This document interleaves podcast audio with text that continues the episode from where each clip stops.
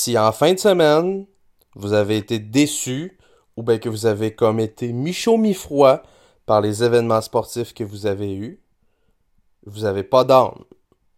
Bienvenue au, bienvenue au podcast. C'est tout ce que. Honnêtement, là. Écoute, honnêtement, c'est sûr que l'échantillon est petit, là. Mais j'ai rarement commencé un podcast en étant satisfait de ma semaine ou de ma fin de semaine au niveau sportif. Ben, je pense qu'on a même pas 10 échantillons. Ben écoute, on approche, on approche de la dizaine. Mais quand même, je, veux dire. Je suis d'accord avec toi, là, vraiment, ça, ça, a été une semaine incroyable pour le, pour le, sport en général.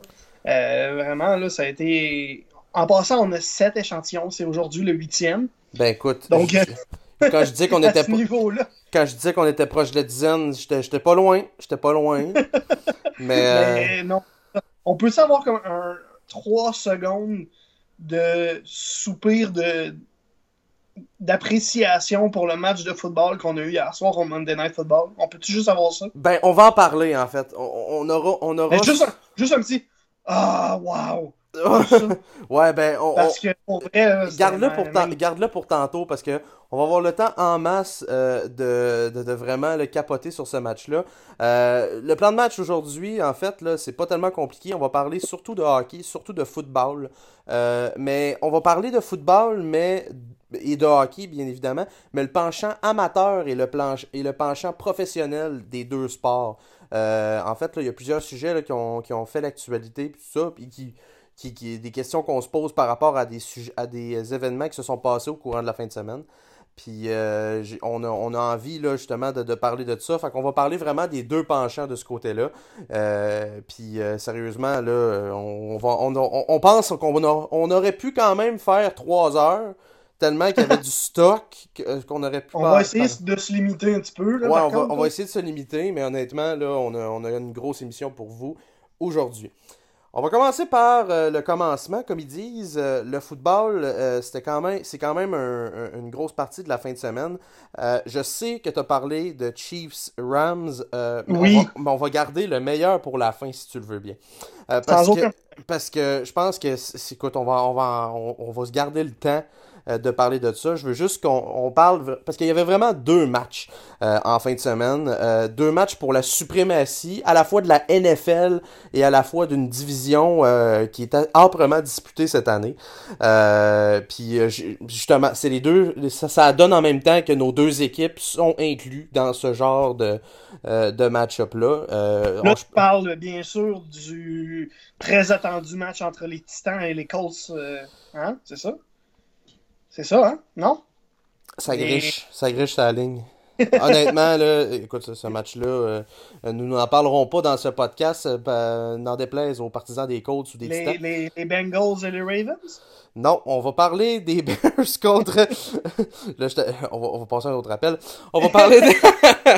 on, on parle ici du match entre les Bears et les Vikings qui était le match du euh, dimanche soir. Et euh, qui, en fait, c'est les deux matchs de soir cette semaine qui étaient vraiment les deux meilleurs. Là. On avait d'ailleurs euh, changé l'heure du match entre les Vikings et les Bears. ça devait préalablement se disputer en début d'après-midi. Finalement, on, a décidé changer le lieu du match des, Rams. Oui, on en, oui, on, en reparlera. ouais, ben c'est ça. On, on, avait, on avait parlé on avait parlé justement que le match était à Mexico euh, City euh, lors du dernier podcast, puis qu'on parlait, on parlerait de ce match-là. Finalement, euh, je pense qu'il n'y a pas un partisan des Rams qui va se plaindre que ce match-là était du côté de Los Angeles. Et il n'y a pas un joueur qui va se plaindre non plus, parce que honnêtement, je sais pas si tu avais vu des photos du terrain du stade Azteca là, du côté de Mexico. Écoute, c'était dégueulasse. C'était vraiment pas beau. mais. Pit de devant la scène du Festival d'été de Québec. C'est, ça ressemble un peu. C'est un pit de là, quasiment. vraiment, vraiment pas beau, très magané. Oh. Euh, on n'aurait pas pu présenter un match de football. C'est une très bonne décision de la NFL.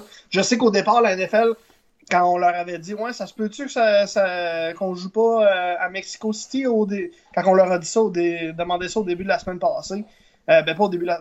En tout cas, puis euh, la NFL a dit franchement, c'est un événement, il faut qu'on aille à Mexico City cette année. Après ça, on leur a dit Ouais, mais regarde donc le stade, juste deux secondes. Ouais, quand, quand, ils ont vu les photos. Là. Mais en tout cas, on va parler tantôt de ce match-là. On va avoir le temps en, long et en large. Là. On va parler, on va parler vraiment de, du match des Bears parce qu'on va, on va, on va quand même euh, faire le, on va quand même en parler de façon courte là, parce que euh, c'était pas vraiment le match qu'on regardait là, du côté de la fin de semaine, mais c'était quand même un des matchs importants. Euh, les Bears contre les Vikings, vraiment un match, un duel défensif. je sais qu'il y a beaucoup de personnes avec qui je parlais qui s'attendaient à un genre de duel offensif de, de part et d'autre. Honnêtement, moi je m'attendais vraiment à ce que j'ai vu deux défenses qui qui, qui, ont bien travaillé, qui ont bien fait, mais au final, je pense qu'on peut s'entendre pour dire que la meilleure défense a gagné et la meilleure défense a fait gagner son équipe aussi. Euh, Les Bears, les Bears ont été, euh, ont dominé les Vikings là, incroyablement. Euh, puis en revanche, la défense, euh, autant l'attaque des Bears en première demi a dominé l'attaque, la défensive des Vikings que euh, l'attaque des des Bears euh, que la défense des Bears a dominé l'attaque des Vikings. Honnêtement, ça a été là, ça, a été vraiment une le score ne reflète pas nécessairement le match parce qu'il y a eu un relâchement en fin de en fin de match mais Kirk Cousins a été euh, a été ordinaire. Même chose pour Mitchell Trubisky. Mitchell Trubisky il était dû pour en avoir une mauvaise dans le système. Ça faisait plusieurs matchs qu'il était vraiment bon puis encore là, même s'il y en a eu une mauvaise dans le système, il a pas été mauvais tant que ça. Il a mal paru euh, à quelques reprises, mais je veux dire, contre une bonne, une bonne défensive, euh, des fois, ça va arriver. Puis, euh, Une chance que tu as dit que la, feuille de statistiques reflète pas tout à fait le match, parce que si je regarde les statistiques de Mitchell Trubisky, il y a eu un match horrible. Il y a eu 20 en 31, 165 verges, une passe de toucher et deux interceptions. Ouais, ben, je, 165 verges en, 10, en 20 passes complétées. Là. Ouais, non, non, non, ça, je suis d'accord, mais je veux dire, euh, tu sais, les, les, les, passes de, les passes de Trubisky étaient euh, souvent dans des, euh, dans des couvertures relativement serrées. Euh, je te dirais que la, la, la, feuille de stats de Trubisky reflète plus le fait qu'il a affronté une, une bonne défensive, plus que, plus que euh, il a été mauvais. Et en revanche, Kirk Cousins a été mauvais. Puis c'est, je, suis capable de reconnaître qu'un corps arrière a bien joué, mais Kirk Cousins, honnêtement, écoute, justement, sur une de ses interceptions qui s'est, qui s'est retrouvée dans la zone des buts, euh, sur un toucher d'Eddie Jackson, Écoute, il y, avait, il y avait trois joueurs orange dans, dans, dans, dans la zone et un joueur des. J'ai jamais compris cette passe-là. Mitch Trubisky en a fait une pareille aussi d'ailleurs. Euh, mais euh, honnêtement, ça, ça, a été vraiment là, un match là, euh, où euh, c'est pas les carrières qui ont, qui ont fait la vedette. Et la défense des Bears a encore montré qu'on est, on est la meilleure de la NFL et de loin. Euh, honnêtement, j'avais encore des réserves avec celle-là des, avec celle des Rams. Je trouvais qu'il était vraiment bon. Euh, hier m'a peut-être calmé les ardeurs un petit peu. Mais euh, je pense que euh, les Bears ont démontré, euh, démontrent que leur défensive est, est, à, est à surveiller. Et Khalil Mack, honnêtement, je, veux dire, ce gars-là m'impressionne de plus en plus. Il change une game à lui tout seul. Euh, non, c'est vraiment intéressant de voir ce match-là.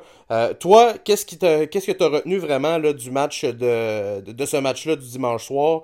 Euh, y a-tu quelque chose, à part peut-être les défenses, qui t'a, qui, qui que t'as apprécié, ou à part, comme moi, les QB, qui, qui t'a alarmé? Ben, en fait, ce qui m'alarme surtout, c'est les Vikings en général. Mm-hmm. Euh, depuis le début de la saison, c'est pas l'équipe à laquelle on s'attendait. On s'attendait à une attaque plus punchée, on s'attendait à une attaque au minimum un peu plus efficace, parce qu'en ce moment, ça fonctionne pas. Mm-hmm. On s'attend.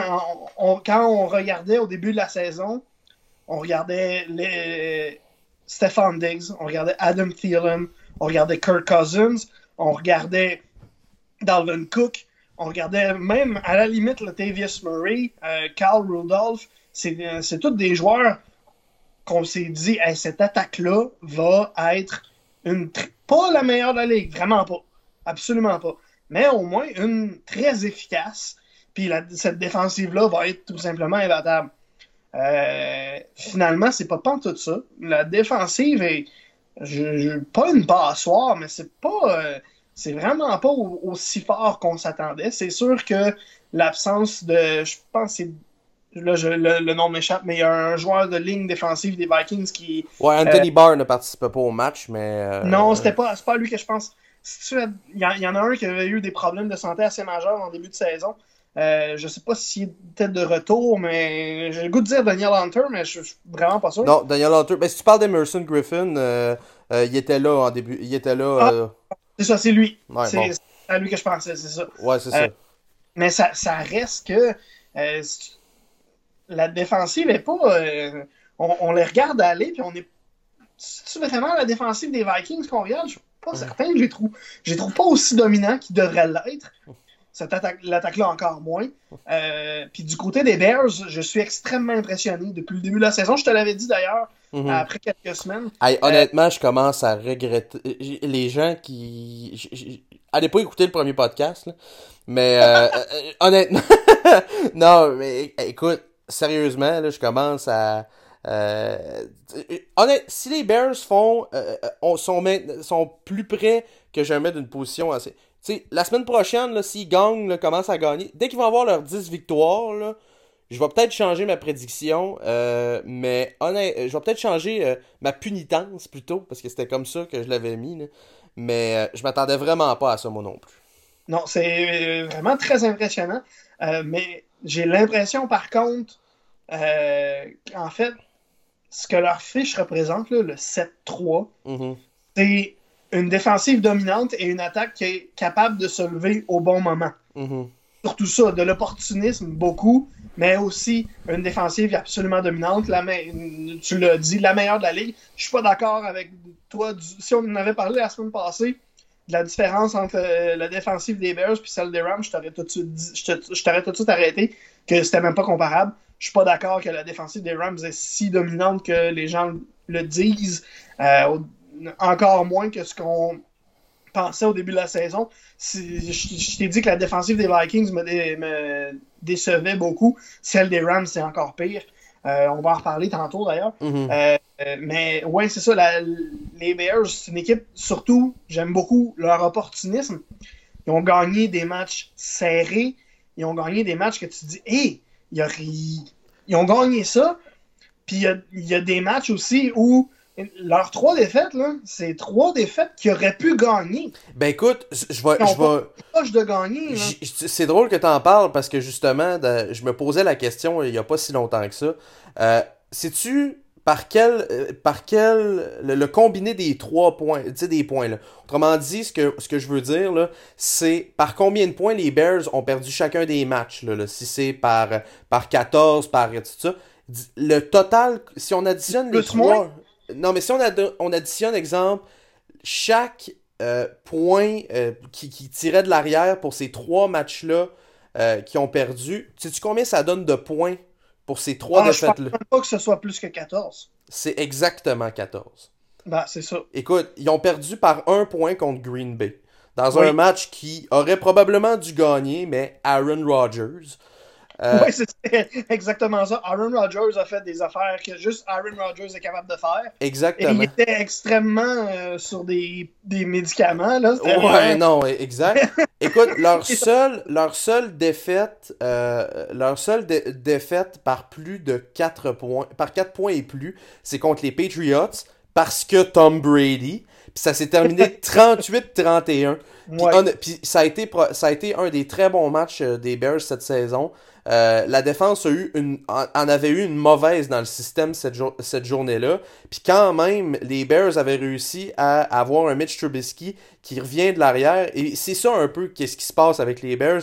C'est quand l'attaque est pas tout le temps là, la défense fait le travail. Et quand la défense est pas tout le temps là, l'attaque fait le travail. Puis ils se complètent bien. Puis des fois, il y a des matchs comme, les, comme la fameux, le fameux match contre euh, les Buccaneers de Tampa Bay, où quand les deux combinent ensemble, c'est un, rouleau, c'est un rouleau compresseur. C'était contre, contre, les Buccaneers parce qu'il y a un autre bémol que je voulais donner à propos des Bears. Par mhm. contre, oui, ils sont 7-3, mais ils ont affronté les Packers, les Patriots, les Vikings comme équipe forte. Mhm. Le reste, c'est les Seahawks, alors que les Seahawks allaient nulle part au début de la saison, mhm. à la semaine 2. Les Cardinals, les Buccaneers, les Dolphins, les Jets, les Bills et les Lions. C'est pas des adversaires exceptionnels. Non, ça, je suis tout à fait. Je suis tout à fait...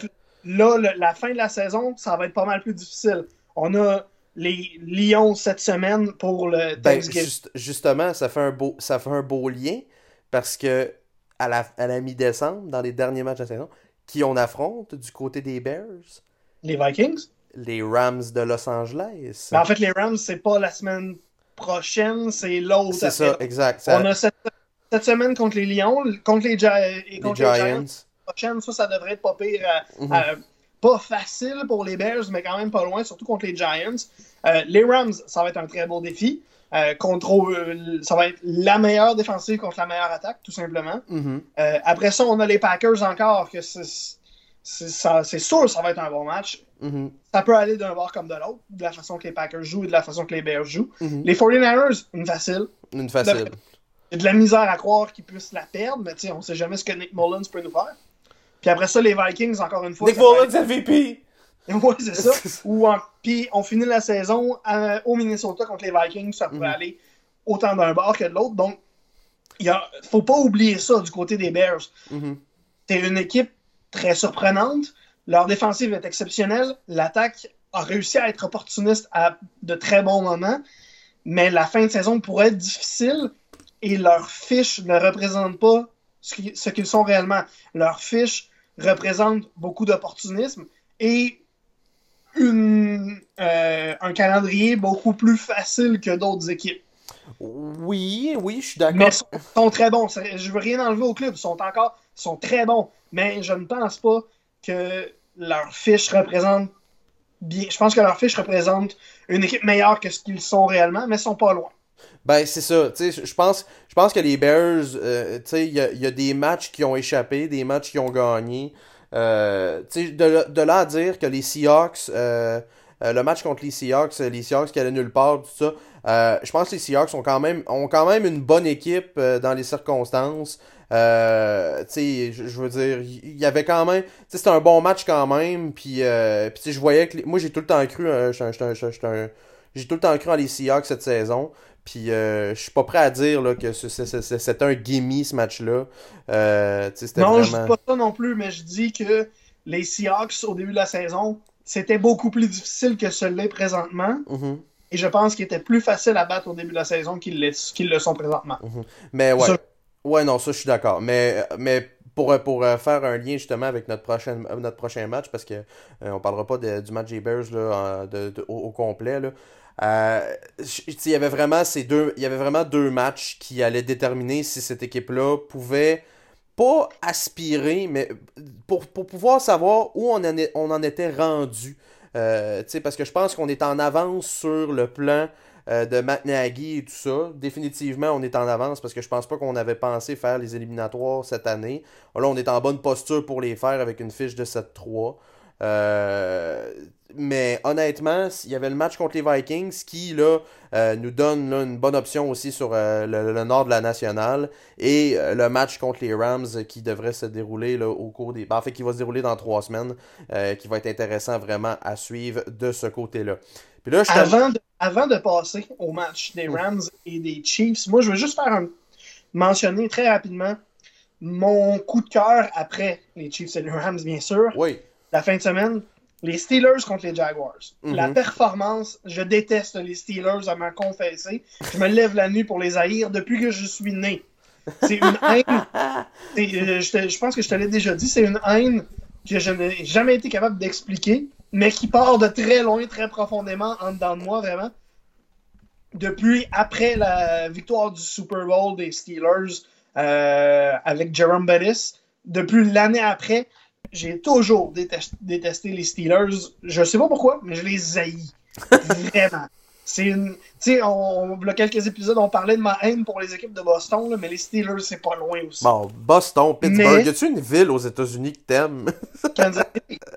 mais la performance, la fin de match des Steelers, parce que depuis le début de la saison passée, les Jaguars de Jacksonville sont la bête noire des Steelers. Euh, les Steelers ont toujours de la misère à affronter les Jaguars et à les battre. On se souvient que les Jaguars les ont sortis euh, en série l'année dernière.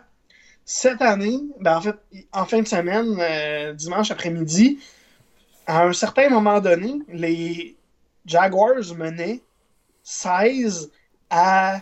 Je pense que c'était 16 à 3 ou 16, quelque chose comme ça. 16 à 3, euh, ouais, je pense que c'était 16 à 3. Je vais t'avouer, ben honnêtement, j'ai pas regardé le match. J'étais au travail, fait que j'ai pas pu. Euh, Mais c'était 16 à 3 au quatrième quart à peu près. Et. Non, ça. Euh... c'est pas grave, c'est pas, On leur reprend, on leur reprend. Les Jaguars menaient par beaucoup à pas beaucoup. Exact. Et avec très peu de temps à faire au cadran, au quatrième quart, les Steelers ont réussi à aller marquer un touché, une séquence de 8 jeux pour 65 verges, avec entre autres deux passes magnifiques de euh, Ben, Roethlisberger à Juju Smith-Schuster, entre autres. Mm-hmm. Euh, et la défensive des euh, Steelers s'est levée. On va me dire que c'est contre l'attaque des Jaguars. C'est pas, pas mal plus facile à dire, à faire qu'à dire quasiment. Euh, l'attaque des Jaguars n'est pas exceptionnelle, mais quand même, la défensive a réussi à reprendre, redonner le ballon à, l'attaque en 46 secondes, simplement, pour redonner le ballon à Ben Roethlisberger et aller faire 7 jeux, 67 verges en 1 minute 37 et aller gagner le match sur le tout dernier jeu du match.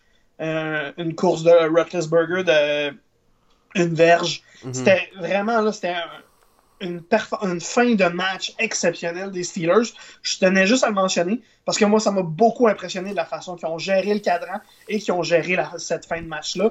Euh, puis ça, leur, ça a dû leur faire du bien d'enfin battre les Jaguars euh, qui, s'ils n'avaient pas réussi à battre les Jaguars. Hein? Une petite revanche euh, par rapport à l'année dernière. si les Steelers de cette année n'étaient pas capables de battre les Jaguars de cette année, il y aurait eu un gros problème. Mm-hmm. Donc, c'est aussi, ça, fait du bien aussi pour euh, l'ego du côté des Steelers. Ouais. Donc, c'est juste cette courte mention-là que je voulais faire à propos de ce, match-là que j'avais bien aimé. On peut parler du vrai. Je vais, je, vais lancer les hostilités en ne disant qu'une chose. Wow! wow! Mais moi, je, pour être honnête, je m'attendais à rien de moins que ça. Ben, je, je m'attendais, je m'attendais à, tu sais, euh, c'est drôle parce que le, le, le, euh, descripteur à, ESPN hier, malheureusement, j'ai écouté le match à ESPN et non pas à RDS. On, s'excusera auprès de mon employeur. Euh, mais j'ai écouté le match hier du côté d'ESPN, puis c'était, on disait exactement la, c'était vraiment là deux boxeurs là, dans un ring là, là pas de défense là, là qui se punch comme Genre, savoir qui qui va tomber. ah ouais, bang, bang, bang, bang. Écoute, ça allait de tout bord, tout côté. Ça avait le, le pire, aucun bon c'est pas vrai qu'il n'y avait aucune défense, parce que les deux défensives ont marqué deux touchés. Ouais, mais écoute, c'était là. C'était vraiment un duel, un, duel, exceptionnel, mais moi, je, je, vais être honnête avec toi, je m'attendais à rien de moins. Euh, je peux pas. Euh, vraiment, là, les deux attaques sont deux attaques complètement dominantes. Je pense que la meilleure équipe a gagné, mhm. mais les Chiefs ont montré qu'ils sont pas loin derrière et qui sont les plus, les plus travaillants, les plus. Euh, les, ceux qui ont le plus de, de grit en, mhm. bon, en bon français, à mon avis, parce qu'à un moment donné, on voyait que les Rams savaient plus trop quoi faire. Hey, les, les Rams ont utilisé leurs trois temps d'arrêt au de la deuxième demi. Il restait encore dix minutes au quatrième quart. Mhm. Donc, c'est vraiment, à un certain moment, les Rams ne savaient plus trop exactement où s'en aller. Euh, le toucher à euh, l'interception de, de Chris, Chris Jones qui l'avait intercepté, je me souviens même plus. Euh, mais l'interception ramenée pour un toucher de la défensive des Chiefs au milieu du quatrième quart en a été une belle preuve. C'était vraiment le summum. Après ça, euh, les Rams se sont levés, on a vu les vrais Rams, mhm. mais on a surtout vu la vraie attaque des Rams. Et je pense aussi que ce match-là a montré le vrai visage de la défensive des Rams. Beaucoup de talent, beaucoup de gros noms, mais pas nécessairement des résultats sur le terrain. Euh, à part Aaron Donald, je suis pas tellement convaincu de la performance de plusieurs joueurs. Mhm. Euh, Marcus Peters a peut-être deux interceptions, mais c'est les deux dernières à la fin du match. Euh, sur des euh, non même pas il y, en a juste une c'était pas pas lui la dernière mhm. il y a une interception mais ça a été c'est juste parce qu'il était au bon endroit au bon moment sur une passe un peu pour l'espoir de. Mahomes Sam Shield s'est fait brûler toute la, toute la soirée. Euh, par, pas juste par Tyreek Hill, s'est fait brûler par Travis Kelsey aussi, s'est fait brûler par euh, Kareem Hunt aussi. Euh, non, vraiment, Ndamukong on l'a à peu près pas vu. J'ai été très déçu de sa performance à lui, alors qu'il affrontait mon club. Là. Ouais, non, exact. De sa performance. Donc, vraiment, pas été vraiment convaincu. par contre, Samson euh, je me souviens plus de son nom, le, joueur de ligne défensive des Rams qui a ramené les deux touchés. Lui, même, même si tu enlèves les deux touchés qu'il a marqué pour son équipe, il a quand même une performance digne euh, du joueur de la semaine. Mhm. Parce que vraiment, il a été exceptionnel. Euh, mais le reste de l'unité défensive, lui, il y, a, lui, Aaron Donald et c'est tout. Ben, le, reste, le, reste, je les ai trouvés pas bons, tout simplement. Là, ça, je suis tout à fait d'accord. Puis Aaron Donald, honnêtement, là, euh, ce, ce, ce gars-là m'impressionne depuis son entrée dans la NFL. Puis euh, ça me fait un peu suer euh, de voir qu'Aaron Donald a autant de succès parce que, faire une petite histoire courte, il a été sélectionné tout juste avant le rang des Bears lors de son année de repêchage et c'est le joueur que les Bears voulaient. D'ailleurs, ça a été le premier ça a été, euh, ça a été, je pense, le premier repêchage de Ryan Pace. Et depuis ce jour-là, il dit quand il y a un joueur qu'on veut, puis qu'on sait qu'il va, qu'il sera pas là à notre rang, ou ben qu'il y a une chance qu'il sera pas là à notre rang, on va s'arranger pour l'avoir. D'ailleurs, le monde critique bien gros l'échange de Mitchell Trubisky, mais c'est à cause de des joueurs comme Aaron Donald que euh, Ryan Pace fait ce genre de move-là. Euh, mais, mais tu sais, non, honnêtement, moi, Aaron Donald, je l'adore. Puis puis j'aimerais soulever un point aussi. Tu sais, moi, je Patrick Mahomes, là, euh, je l'adore, puis tu seras peut-être pas content d'entendre ce que je vais dire. Tu sais, Patrick Mahomes, je l'adore, ça. Mais hier, autant j'ai adoré. Tu sais, je trouve que. Autant que j'ai adoré ce que j'ai vu hier. J'ai encore. Je sais pas pourquoi, j'ai tout le temps une petite réticence qui reste dans son cas. Même ben, si. Je vais te l'expliquer. Je vais te l'expliquer parce que moi aussi, je l'ai, cette réticence-là. Puis j'ai réussi à, voir les matchs à toutes les semaines, j'ai réussi à mettre des mots là-dessus. Euh, Patrick Mahomes, c'est un gunslinger, c'est un mhm. gambler. Non, c'est ça. il y a quelque chose que Alex Smith n'avait pas et c'est pourquoi Alex Smith s'est fait échanger pendant la mhm. saison. Il va, il va, il y a lance loin, il l'essaye. Puis ça fait régulièrement, en fait, qu'il y a des jeux où il va essayer trop d'aller chercher le long jeu. Il va essayer, trop essayer de prolonger le jeu. Mm. Euh, par moment, ça, ça donne des jeux exceptionnels, comme la passe qu'il a faite de la main gauche euh, face aux Broncos. Je pense que la semaine 3 ou 4. Mm-hmm. Mais ça va donner aussi deux interceptions avec euh, moins de deux minutes à faire au quatrième quart quand ton équipe perd juste par trois points. ça va donner des choses comme ça va donner deux deux échappés aussi uh-huh. qui vont être amenés pour des touchés. C'est, c'est quelque chose au début de la saison que l'organisation, puis les, les, les experts en général, football, ont, dit. Puis je suis assez d'accord avec eux. Patrick Mahomes, tu vas l'adorer quand il va compléter sa passe de 70 verges à Tyreek Hill, mais tu vas le détester quand il va se faire intercepter intercepter en essayant de faire sa passe de 70 verges à Tyreek Hill, puis se la faire euh, intercepter parce qu'il va l'avoir manqué, puis elle va s'être rendue juste 45 verges au lieu de 65. Mm-hmm. C'est un gambler, donc il faut vivre avec. Par moments, ça donne des excellents résultats, comme on a vu par les semaines passées, mais par d'autres moments aussi, ça va donner des. Parce que euh, ça va donner des moins, des moins beaux moments. Je me suis. D'ailleurs, il y a eu un moment, un jeu en particulier où j'étais extrêmement impressionné par sa sagesse. Mm-hmm. Euh, beaucoup de pression du front défensif des Rams. Il est entouré de partout. Il n'a aucune chance de faire quoi que ce soit. Le Patrick Mahomes, d'il y a quelques séquences avant, aurait essayé de faire une passe, ce serait fait probablement. Il aurait probablement perdu le ballon. D'ailleurs, c'est ça qui s'est passé sur le premier réchappé. Il a tenté de faire une passe, euh, il a manqué sa shot. Il a vu qu'il s'en allait nulle part avant même de se faire toucher par un joueur des Rams. Il a protégé le ballon, il s'est mis en petite boule, il s'est laissé tomber à terre, puis il a attendu que des joueurs des Rams le plaquent parce que il savait, il, voyait qu'autour de lui, il n'y avait aucune issue. personne était disponible. Il ne pouvait pas essayer de faire une pause. C'est quelque chose qui m'a impressionné beaucoup et qu'il va falloir que Patrick Mahomes continue de faire. C'est à certains moments, juste faire à celle-là, on va laisser faire. On va prendre, on va prendre la perte de 2-3 verges, on va mhm. prendre la perte de 5-6 verges, juste pour être sûr de ne pas perdre le ballon, tout simplement. Ouais, Donc, c'est quelque chose qu'il doit apprendre. C'est quelque chose qu'on voit de temps en temps, mais vraiment pas souvent encore du mhm. côté de, de Mahomes. Mais je, suis d'accord avec toi.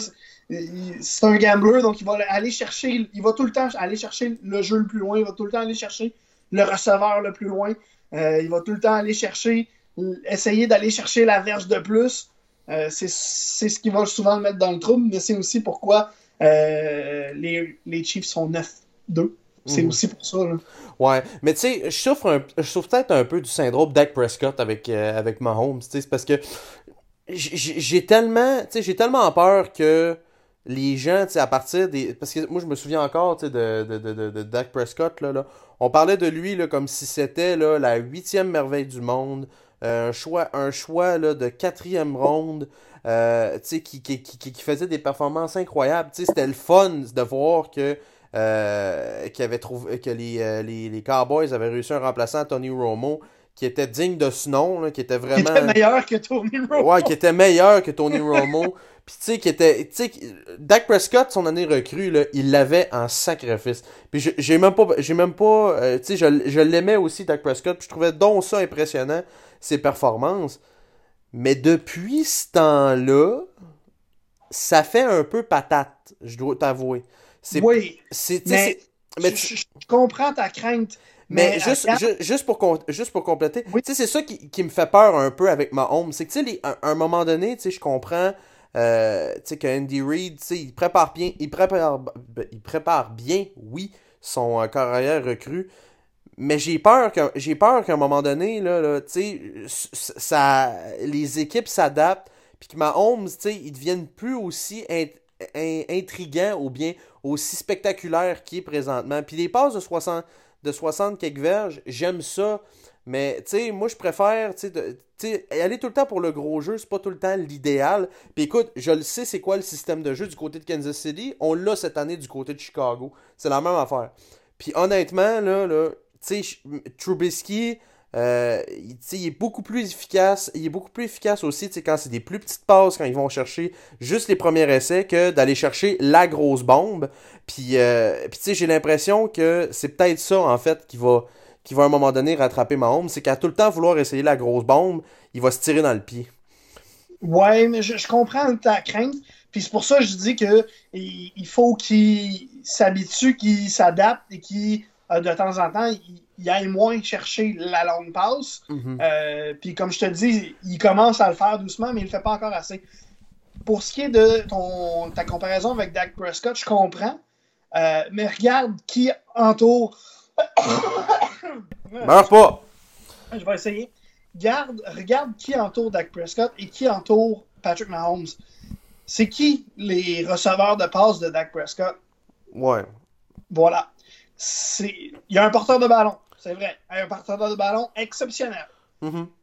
Regarde c'est qui l'entraîneur-chef et comment il coach. Mm-hmm. Jason Garrett, surtout cette saison, ne coach pas pour gagner, il coach pour ne pas perdre. Hmm. on dirait par moment même, il coach pour la nulle.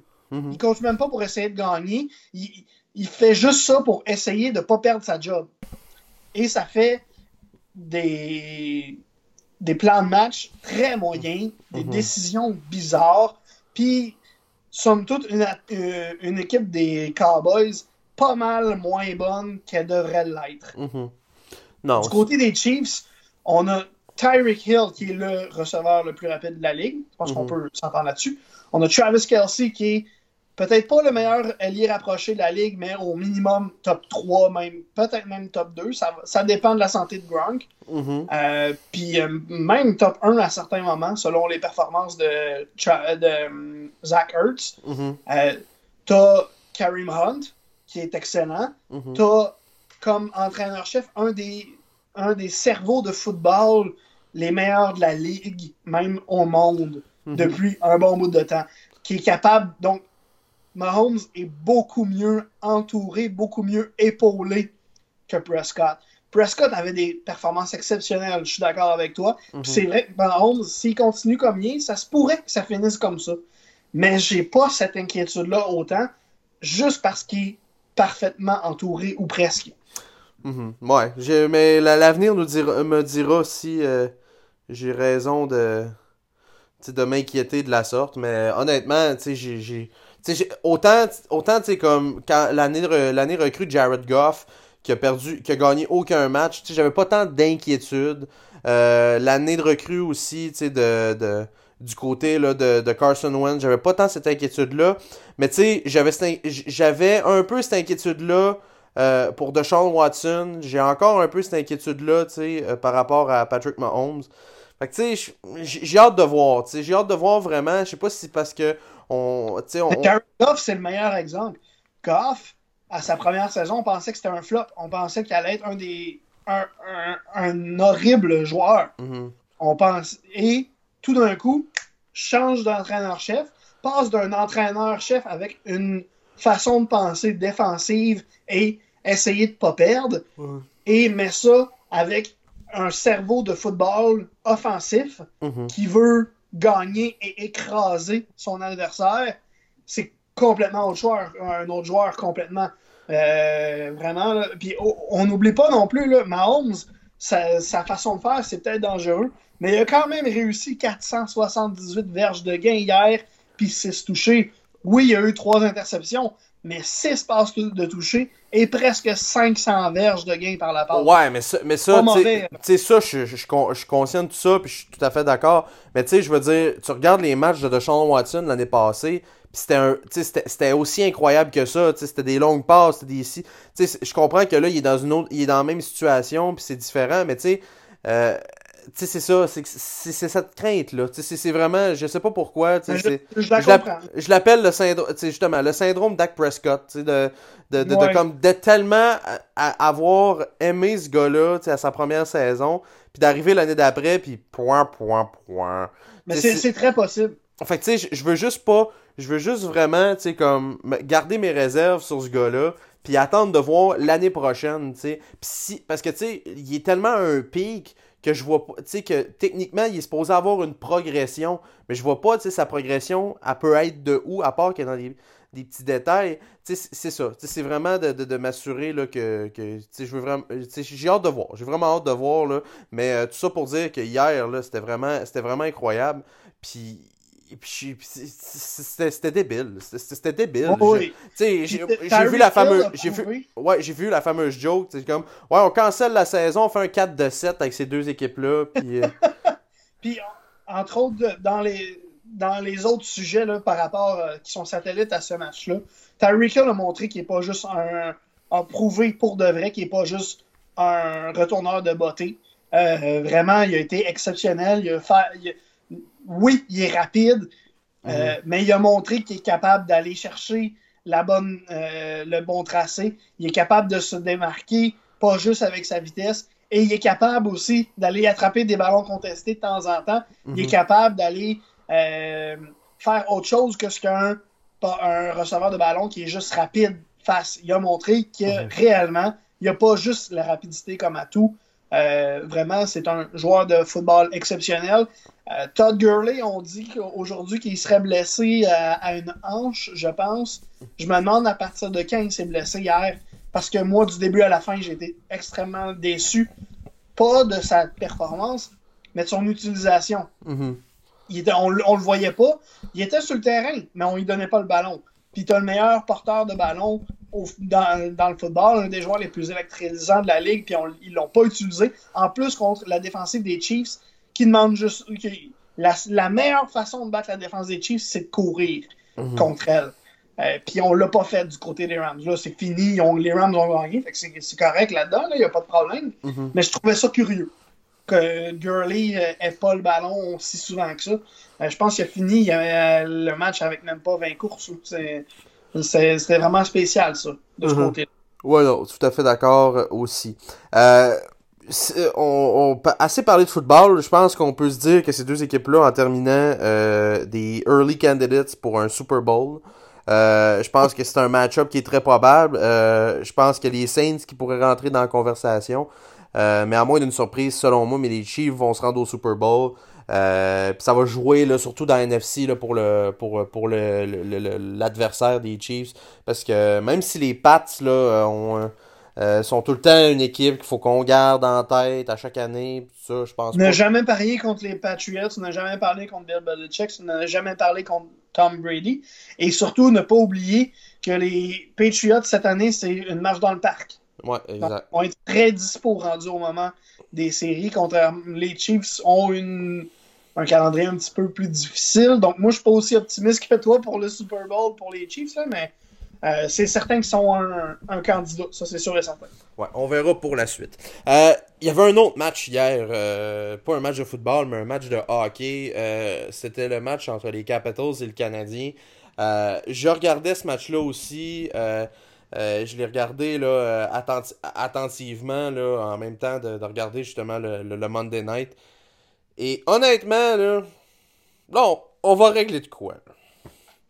Êtes-vous rassurés? Là? Êtes-vous rassuré? Là, vous me dites, ben, de quoi qu'il parle? Êtes-vous rassuré de quoi? Il y a de cela peut-être deux semaines, Carey Price qui dit que ça se passe entre les deux oreilles, ses problèmes devant le filet, puis que s'il y a de la misère à, arrêter époque, c'est parce que euh, il y a vraiment là, euh, il a connu là, des, des, des, des, saisons, pas des saisons de misère plutôt, mais euh, des matchs un petit peu plus difficiles à cause de ça. Là, je, moi, si ça te dérange pas, mon cher, mon cher Olivier, je vais te dire quelques statistiques. Oui, à l'écoute. Afin que tu puisses comprendre. 45 tirs, 43 arrêts, 956 de pourcentage d'efficacité, 2 buts alloués. 38 tirs, 36 arrêts, 947 de, pourcentage d'arrêt et 2 buts alloués. Hier, match un petit peu plus difficile, je le dis avec des gros guillemets, 853 de pourcentage d'arrêt, 34 tirs, 29, 29 arrêts. Mais 5 buts alloués. Mais hier, là, les Capitals de Washington, là, je pense que sur leurs 34 tirs, là, ils ont à peu près ça, 29 chances de marquer. Honnêtement, Carey Price, hier, c'est sa pire game au point de vue statistique. Mais je te le dis, là, il est, il est de retour. Carey Price, là, il est de retour. Puis autant que euh, j'avais de la misère, tu sais, vraiment, euh, à me dire, ben écoute, ce gars-là, tu sais, il va, il va revenir un moment donné, c'est une question de temps, c'est... Mais là, là, de ce que j'ai vu hier, là, là, sérieusement, je capotais. Son arrêt sur Ovechkin en fin de match, là. là oui, ça c'était exceptionnel. Écoute, je. je Mais je suis pas aussi optimiste que toi, moi. Ah non? Non. T'es pas rassuré? Non. Ah ben là. C'est trois games. Je sais bien, mais je veux dire, trois, games trois games où, d'ailleurs, la game contre Calgary, il t'a, il t'a gagné cette game-là à lui tout seul, j'aime autant mieux le dire. Là. Oui, mais Carey Price est un des meilleurs gardiens de but de la Ligue nationale et un des meilleurs gardiens de but au monde. Il n'y a aucun doute là-dessus. Ça, c'est vrai. Euh, sauf que c'est pas depuis six games qu'il y a des problèmes. Il est sur une pente descendante. Je pense que c'était collègue de l'antichambre d'ailleurs qui l'avait démontré. Il est sur une pente descendante depuis plusieurs années. Mm-hmm. le problème, ça ne se réglera pas en trois matchs. Euh, moi, ce que je me demande, c'est comment ça se fait que cette année, encore, il commence la saison avec des problèmes entre les deux oreilles. Parce qu'on c'est l'année passée qu'il y a eu des problèmes aussi au début de la saison entre les deux oreilles. Mm-hmm. Euh, puis il y avait aussi un problème euh, au niveau des vitamines, je pense. En même temps, ils ont essayé de plus blâmer ça. mais moi, ce que je me demande, c'est comment ça se fait qu'au début de chaque saison, euh, il y a des problèmes entre, les deux oreilles. Il y a de la misère à commencer la saison du bon pied. Euh, comment ça se fait que ça fait depuis deux, trois, peut-être même quatre saisons qui est sur une pente descendante, qui n'est pas aussi dominant qu'il devrait l'être, puis pas aussi dominant qui est capable de l'être encore. C'est pas parce qu'il est plus bon, c'est parce qu'il y a des matchs, on le regarde, euh, on, on, dirait qu'il n'est pas présent. On dirait qu'il il n'est ben pas, il, est pas tout là par moment depuis au moins 2-3 ans. Mhm. pas tout le temps, mais certains matchs. Puis je trouve que c'est de plus en plus souvent. Puis surtout en début de saison, c'est un problème. Il y, a, un problème de ce côté-là, vraiment. Ben, c'est le fun que tu me parles de, de, mes chers collègues à l'antichambre, que je salue. Euh, mais je, je, vois, je vois justement, parce que j'en ai parlé avec la personne qui est l'instigateur euh, euh, de cette de, de, de, de, ces sources-là et tout ça, de ces statistiques-là. Là je suis d'accord que Kerry Price est dans une pente descendante euh, depuis euh, statistiquement depuis les dernières saisons. Là-dessus, euh, je suis tout à fait d'accord, puis c'est là, puis c'est prouvé. Sauf que, puis je suis pas là pour défendre Kerry Price aucunement. je pense que, tu sais, Price a, a, des problèmes.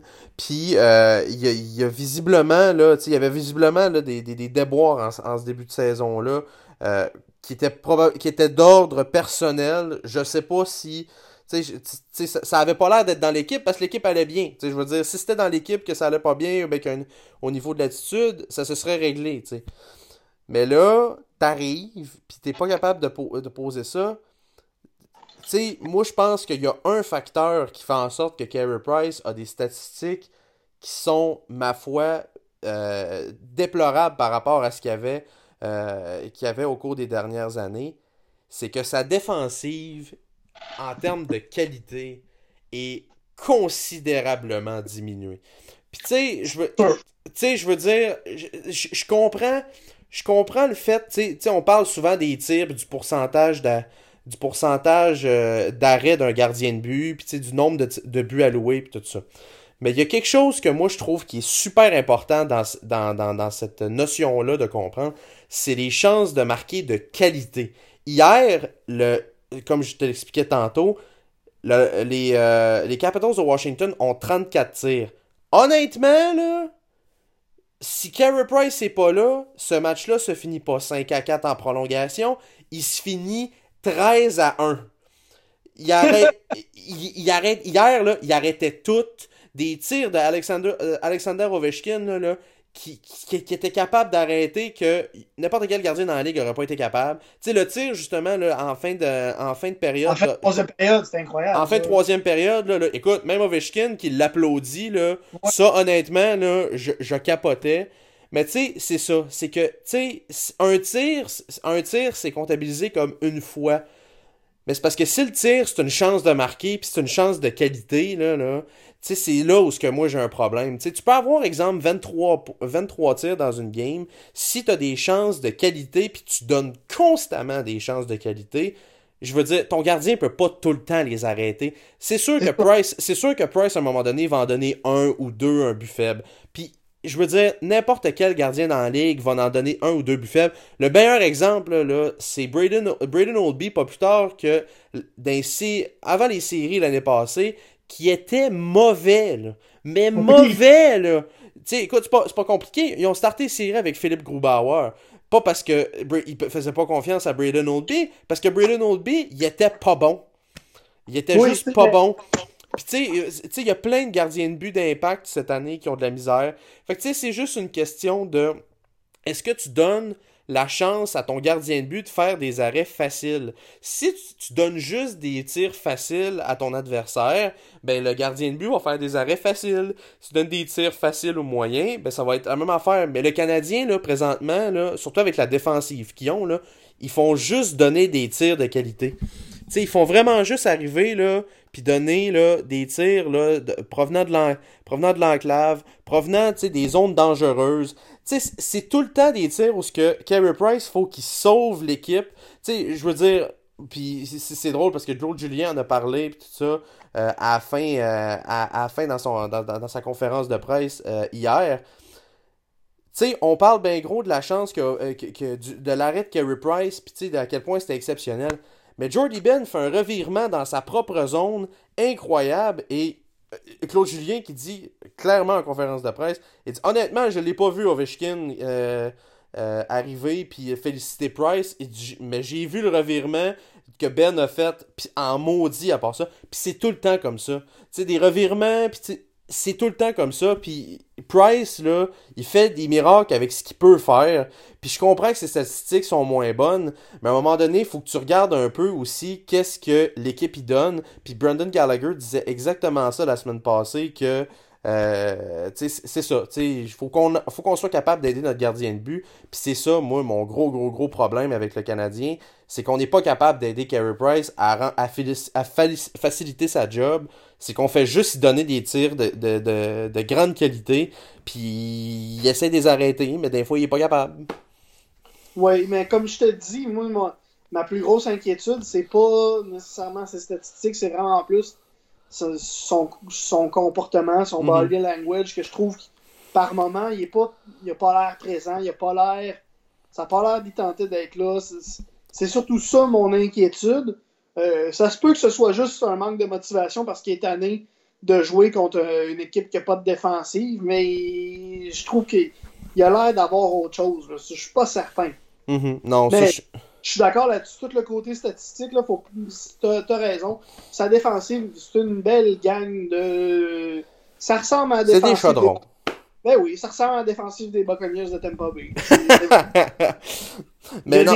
Non, non c'est ça. Puis tu sais, euh, mine de rien, chez Weber pas là non plus. Fait que tu sais, André Markov est parti. André Markov, là, tu sais, dans la, aussi, là, dans les dernières années, là, euh, c'était pas nécessairement non plus un dynamo défensif. Là, Markov a tout le temps été un gars reconnu pour ses, ses prouesses offensives, mais euh, honnêtement, il commençait à ralentir aussi, puis c'est peut-être une des raisons pourquoi on l'a pas, on l'a pas re-signé. Euh, ça fait 4-5 ans qu'il ralentissait. C'est ça, exact. Fait que tu sais, c'est sûr que si tu prends ces 100 derniers matchs, faut que tu prennes en considération le fait que ça, que, que ça, euh, que sa défensive était, était moins bonne. Puis, euh, tu sais, à l'époque, si on prend les 100 autres matchs après, c'est ce qu'ils ont fait justement avec euh, les collègues de l'antichambre. Euh, c'est parce que tu avais une défensive relativement là, bonne. Tu avais une bonne défensive défensivement. Euh, avec, euh, c'est sûr que tu avais Souban qui faisait des revirements un peu, mais tu sais, Alexis Mélin, c'était quand même relativement fiable. Jeff Petrie, ok, il y a encore des problèmes. Euh, il y avait encore des problèmes, mais je veux dire, c'était pas lui le gros du problème avant. Francis Bouillon était là aussi en 2014 quand, quand ils se sont rendus. Tu sais, il y a plein de facteurs comme ça. Tu sais, sa grosse saison à Carey Price, il avait une bonne défensive aussi. Il était capable d'arrêter rondelles. Il volait des matchs justement parce qu'il était capable d'avoir d'arrêter les rondelles. Oui, on peut-tu demander aux gens d'arrêter de demander à Price de voler des games? Ben, c'est ça, tu sais, aussi. Ça, ça, je t'en ai, là. Non, ça, là, je suis écœuré. C'est pas parce que c'est le meilleur gardien de but au monde que ça donne le droit au reste de ton équipe d'être pourri. Ouais, mais il est payé 10 millions et demi. Ouais, ça va faire, là. c'est pas parce que c'est le meilleur gardien de but au monde que t'as as le droit de jouer comme un chadron. Non, c'est ça. Pas, en fait, c'est tout le contraire. T'as le meilleur gardien de but au monde derrière toi, tu peux-tu y donner une chance d'aller un peu plus loin que la première ronde? Tu peux-tu. Ça se peut-tu que tu y en doives une de, temps en temps d'aller en marquer 3-4? Là? Mm-hmm, exact. Ça, je trouve ça inacceptable, les gens qui disent ça. Mm il est temps qu'il en vole une. Non, c'est pas vrai. Il est temps que les joueurs en avant de lui jouent comme du monde puis gagnent des games pour lui au lieu que il, justement il réussisse à garder son équipe dans le match. On peut-tu avoir mm-hmm. un Carey Price qui a pas besoin de voler des games? Mhm. Non, exact. Puis cette année, cette année, ça a été un peu ça. Le Canadien a quand même un, euh, un bon euh, un bon début de saison, principalement parce que Carey Price n'a pas besoin de voler de game. Il n'a pas nécessairement besoin de tout le temps être là. Hier, on a eu un point à cause de Carey Price. Contre Calgary, on a, eu un, on a eu les deux points à cause de Carey Price. Euh, contre, contre les Canucks, Carey Price a été, a été bon, mais je veux dire, c'est pas à cause de lui qu'on a gagné. C'est plusieurs facteurs. Fait que tu sais, c'est ça aussi. là C'est vraiment. C'est ça, exactement. C'est pas juste le gardien de but. Puis euh, de ce côté-là, là, je pense que euh, les gens devraient comprendre un peu plus là, euh, un peu la situation. Puis être indulgent. Une autre problématique pour Carrie, ouais. c'est ses pads rouges. Ah oui. Je, trouve ça stylé. Je sais que ça change rien. Je, Là, il y, a du monde qui commence. Hier, il était incroyable avec ses patrons, je, tiens à dire. Là. Oui, mais écoute, euh, ça a été jusqu'à euh, jusqu'à ce que j'entende Martin Biron dire la semaine dernière à la radio mm-hmm. qu'il avait l'impression que la majorité des gardiens de but de la Ligue qui ont des, euh, un équipement de couleur Mhm. ont moins de confiance en eux parce qu'ils se sentent plus petits. Parce qu'on voit mieux. Mhm. Mais C'est parce que les gars sont pas caves, là. Ils voient la pade même si elle est blanche. Ouais, c'est ça. c'est absolument Il y a un ridicule. phénomène bizarre qui ça s'appelle de l'ombre. ça, Ouais. ça a l'air que ça noircit Oui. en arrière de toi. Il y a aussi le phénomène de la trois dimensions. Je sais pas si tu connais ça, là. C'est. Je sais un- pas. Laisse-moi regarder ma main pour le trip. C'est un phénomène qui fait que tu vois la profondeur puis les, les- la grosseur des affaires. Là, on va se calmer un petit peu. Ça se peut, là. Ça se peut qu'il y ait un petit point dans, dans son cerveau qui fasse qu'il se sente moins grand, moins gros devant son filet avec ses pattes rouges. Mais si c'était le cas, il les porterait plus. Mhm. Il remettrait ses pattes blanches. Simple de même. Ok.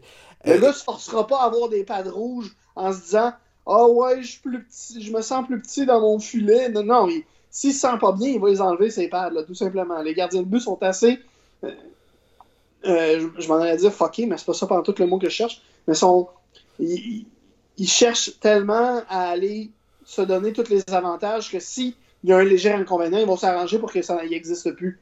mhm. Fait que s'il aime pas les couleurs de ses pads, ben il va changer de pad, tout simplement. Ouais, non, ça, je suis, je suis tout à fait conscient.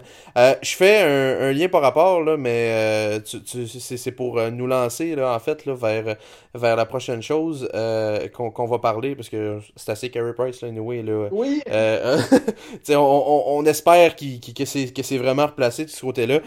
Vous savez, c'est le Thanksgiving américain qui s'en vient prochainement. Là, je suis en train de, pendant qu'on enregistre l'émission, écouter la WWE avec SmackDown Live et on vient d'avoir probablement un des bons moments culinaires de notre semaine, là, alors que on avait trois tables euh, décorées avec des dindes et tout ça et on a tout garoché ça dans la face du même lutteur. Alors, alors euh, non, c'était pittoresque de ce côté-là. Mais euh, parlant de dinde. Euh, comme je disais, c'est le Thanksgiving en fin de semaine et on, a le match de la Coupe Vanier qui va se dérouler du côté de Edmonton. C'est Ah. Absolument. Ah non, c'est vrai, c'est du côté de C'est Québec. chez nous. Oui, T'as 10 c'est minutes à pied de chez nous. ben oui, c'est du côté de Québec. Hey, mille excuses. En fait, c'est le match de la Coupe Grey qui est du côté d'Edmonton. Oui, c'est ça. Oui. Hey, écoute, euh, si, si j'avais pas mon party de Noël de job, je serais probablement allé au match. Ah bon, ben écoute, mais oui, c'est du côté de Québec et le Rouge et Or euh, va être euh, euh, à la- dans, dans cette Coupe Grey-là, euh, à la maison, euh, La face... coupe va... Hey, t'es perdu. Hey, là, ouais, écoute, c'est le temps qu'on finisse. mais... mais non, c'est ça, euh, c'est ce qui va être dans la, dans la, dans la Coupe Vanier. C'est contre les, les Mustangs de Western. Et honnêtement, là, c'est toi qui, qui a amené le sujet lorsqu'on parlait justement des, de, de, de, de qu'est-ce qu'on voulait parler cette semaine. 63-0 contre, euh, contre les X-Men, là, ça n'a pas de bon sens. Non seulement ça, mais c'est parce que, je sais pas si t'as remarqué, là, mais ça, à toutes les années où les, le Rouge et Or se rend à la Coupe Vanier, ou les Carabins, je pense qu'ils ont- ils sont allés deux fois, je suis plus certain, Mhm. Euh, à toutes les fois, c'était contre les X-Men de Saint- Saint-François Xavier, quelque chose de même? C'est François Xavier, on peut franciser Ouais, on va le dire en français. Mhm. Toutes, toutes les fois, c'était contre eux. Puis toutes les fois, ils ont mangé une volée. Toutes les fois. Puis c'est parce que c'est c'est connu au football universitaire canadien. La meilleure, les meilleures équipes de football universitaire canadien sont dans l'Ouest. Mhm. Sont en Colombie-Britannique, sont en Alberta, sont en, au Manitoba. Mhm. Il y en a une coupe aussi en Ontario, mais ça va dépendre des années. Mhm. Au Québec, on a Laval qui est une puissance canadienne. Bon, au Québec, c'est une ligue à deux clubs. C'est ça. Mais il y a- je, je m'excuse, oui, c'est une ligue à, à deux clubs, mais c'est parce que tu as un de tes deux clubs qui est une puissance canadienne, Mhm. puis ton autre club, c'est une puissance québécoise. Les Ben, Carabins, ça dépend des années. C'est arrivé qu'ils ont été une puissance canadienne aussi.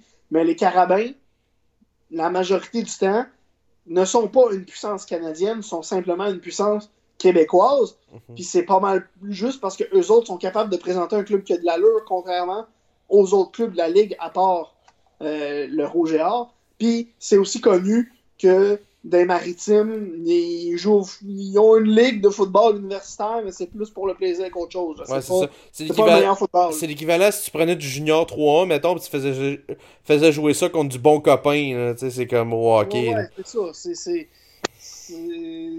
C'est du junior majeur contre une ligue de garage. Ouais. De, de, gars qui, sont, qui, ont déjà commencé à bière. ouais, non, exact. mais je me posais la question, puis tu sais, je sais pas, tu sais, c'est sûrement des, des, des euh, de quoi qui s'est pas qui, qui, dit à quelque part dans un il n'y a pas moyen d'améliorer euh, la parité des différentes ligues. je veux dire, j'aime ça, le rouge et or, mais à un moment donné, c'est plate de tout le temps savoir que c'est le représentant du Québec. Ouais, mais en fait, moi, j'ai un peu. cette idée de débat-là entre nous deux m'est venue, en fait, d'une discussion que j'ai eue sur Twitter. Allez, me suivre, Dadano. Euh, en fait, euh, sur Twitter, on a une petite discussion avec des fans de football euh, que le football universitaire, on a. On, était quatre. Les quatre, on a déjà été des fans de football universitaire canadien et on ne l'est plus, les quatre. D'ailleurs, dans un de ceux-là, il y avait une ancienne euh, propriétaire de billets de saison du Rouge de l'Université Laval, puis qui a arrêté de s'en payer parce qu'il y avait l'impression qu'à toutes les fois qu'il y allait, il plantait l'adversaire, puis c'était plus le fun. Euh, donc, c'est une petite discussion, c'est dit, est-ce que le Rouge et Or serait capable, parce que on regarde le Rouge et Or année après année, c'est une puissance canadienne, euh, c'est une équipe qui a des chances, que c'est une déception s'il ne se rend pas à Coupe Vanier. Mm-hmm. Rendu là, est-ce qu'on pourrait s'arranger pour les placer peut-être dans une division 3, division 2 de la NCAA, avec des universités du Vermont, ces, équipes-là, là, plus proches de la province. C'est sûr, c'est hypothétique totalement. Euh, les frais de déplacement seraient astronomiques. L'université ne pourrait pas se payer ça. On s'entend là-dessus, c'est sûr et certain.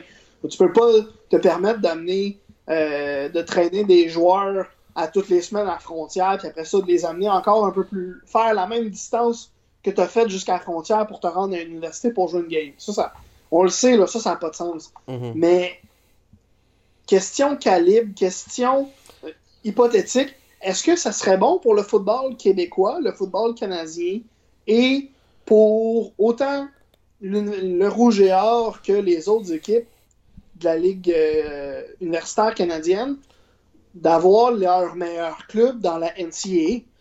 Ben, écoute, j'aime ton idée, mais le problème avec cette idée-là, c'est que euh, c'est que le calibre aux États-Unis est beaucoup plus fort. Oui, mais je te dis pas de première division avec les Clemson puis les LSU. Ben, c'est justement. Pas, avec eux autres, là. Non, mais c'est. Moi, je dis pas ça. Moi, je, parle plus de deuxième, même troisième division, là. Euh, c'est plus là que moi, je verrais le Rouge et Or, plus en troisième division. À la limite, peut-être deux, mais j'ai l'impression que ça serait comme, s'ils devenaient les, X-Men de Saint-François-Xavier, puis ils se feraient planter 63-0 à tous les semaines s'ils étaient dans deuxième division. Mais j'ai l'impression que, bon an, mal an, le Rouge Or a une formation qui est capable, qui serait peut-être capable de rivaliser dans une troisième division de la NCAA. Puis, à part de ça, pour le football québécois, c'est pas si mauvais que ça, parce que mhm. t'amènes du. Premièrement, t'amènes des revenus à l'Université Laval parce que il y a plus de monde qui vont au match, parce que tu, hey, tu, joues réellement contre des joueurs. Il n'y en a pas beaucoup. Il y en a après, après pas. Mais il y en a quand même quelques-uns qui ont des possibilités de peut-être éventuellement se tailler une place dans la NFL. Mhm. Tu rapproches un peu plus le rêve de la NFL pour les joueurs québécois de football. Puis éventuellement, oui, c'est plate parce que tous les meilleurs joueurs québécois vont se ramasser avec le rouge et or. Ils vont, ils, voudront rien savoir d'aller avec les carabins, ils voudront rien savoir d'aller à, Sherbrooke, ils voudront rien savoir d'aller ailleurs. Mais, euh, un moment donné, il va tellement en avoir, euh, ça, ça, va faire que le football va avoir plus de publicité, puis tu vas avoir plus de joueurs qui vont jouer au football, donc plus de bons joueurs. Mhm. Donc, à un moment donné, il y en a trop pour faire l'Université Laval, donc tu n'as pas le choix de les envoyer au Carabin. Après ça, à Sherbrooke. Ça fait que le football québécois au complet est meilleur. Est-ce que. Est-ce que je, Quand je te dis ça, est-ce que tu trouves que ça fait du sens ou tu penses que je suis gelé en ce moment? ben, je sais pas si la SQDC euh, est, près de chez vous, là. Mais. Euh, mais... Chez nous, c'est ça l'affaire. mais, mais non, mais honnêtement, là, je, je vais être franc, là. C'est une belle idée. C'est une très belle idée, puis c'est une idée que j'aime bien dans le fond. Mais dans la forme, je pense pas que ça pourrait fonctionner. C'est parce que c'est parce que le football américain et le football canadien est tellement différent. Euh, je veux dire, les joueurs ont les joueurs euh, dans les plus euh, euh, les joueurs canadiens ont tout le temps joué dans le football canadien. les joueurs américains ont tout le temps joué dans le football américain. Je trouve que même si c'est une division 3, une division 2, euh, il y a quand même des, joueurs de qualité qui sortent de ces, universités-là. Euh, il y en a plusieurs que des fois, ils jouent dans la NFL. ils vont jusqu'à jouer dans la NFL. Mais non, honnêtement, pas que j'aime pas l'idée, mais je pense que ça serait difficile à appliquer. Euh, fait qu'honnêtement, là, euh, ne t'en déplaise, là. Parce que, bon, tu sais, tu peux pas t'assurer. Ta, ta, seule façon d'assurer le la parité de ta ligue de football universitaire québécoise, ça serait de la détacher des universités puis de faire un peu comme le circuit midget 3A au hockey, mm-hmm. où les équipes sont associées à une école, mais c'est pas. Il y a une organisation à côté de ça, puis il y a un système pour, en guillemets, distribuer les joueurs. Mhm. Parce que le, Rouge et Or a tellement. L'Université Laval, premièrement, est plein aux as, on se mentira pas. Et euh, met beaucoup d'argent dans le sport et encore plus dans le football. Le, on va se le dire, l'Université Laval pompe du cash Mhm. dans son équipe, dans, dans, le, dans les programmes sportifs et surtout dans le rouge le football masculin, mhm. euh, t'as aucune chance. Les Carabins ont aucune chance. Le, le, euh, le Varéor a aucune chance.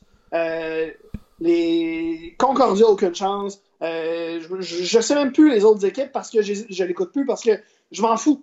C'est tout le temps le rouge qui gagne anyway. Mhm. Ils ont plus personne aucune chance tellement les installations du Rouge et Or sont une coche de plus. Les conditions pour jouer sont une coche de plus. Le coaching staff est une coche de plus. Euh, la chance de te rendre à Coupe est une coche de plus. Rendu là, tu, ça, peux pas changer la parité, améliorer la parité du, football universitaire canadien. Tu, tu peux rien faire avec ça. C'est les joueurs qui décident quelle université ils vont. Mhm. après ça, je, je, je, sais pas ce que tu préfères pour changer ça. Moi, non, je, je, je pense qu'on a, un, a un gros problème, puis euh, ça va être probablement aux, instances là, du, du, du, du football universitaire canadien euh, de, de, de, régler ça, mais honnêtement, je, trouve ça plate pour le produit, parce que tu sais, c'est le fun de regarder euh, du football universitaire, c'est le fun d'aller voir les games, mais, mais tu sais, pour la majorité de la population, tu as un désintérêt incroyable. Euh, juste par le fait justement qu'il n'y a comme aucune parité. Puis, c'est, euh, même pas c'est même pas dans la population générale, c'est dans toutes les fans de football. Ouais, c'est ça. Ben, mais en a de moins en moins ouais, non, c'est ça. qui ont un intérêt pour le football universitaire canadien parce que, anyway, à toutes les années, ça va être Western, ça va être mhm. euh, Laval. Laval va planter Saint-François-Xavier après avoir planté les Carabins. Euh, dans, en Ontario, je pense que c'est London, puis il y en a une autre aussi. Ouais, ben t'as Western, que c'est une université, t'as McMaster, t'as euh, ces grosses universités-là. Là, mais... Ces universités-là, c'est tout le temps les mêmes. Mhm. euh, les, les Dinos de Calgary aussi, mhm. c'est tout le temps les mêmes, puis à un moment donné, mais ça devient plat. Ouais, non, ça, je suis. On se de voir du monde se, se faire planter. Là. Ouais, non, ça je suis tout à fait d'accord, puis c'est comme je te dis, c'est un, un, problème qui va être à régler. Un autre problème qui est à régler, puis euh, ça je te dirais que c'est présentement en train de se régler devant les tribunaux. Puis euh, c'est un problème qu'on a entendu beaucoup parler, mais il y a un nouvel angle, en fait, là, je trouve, qui, qui, a été amené au cours des dernières semaines par rapport à ça.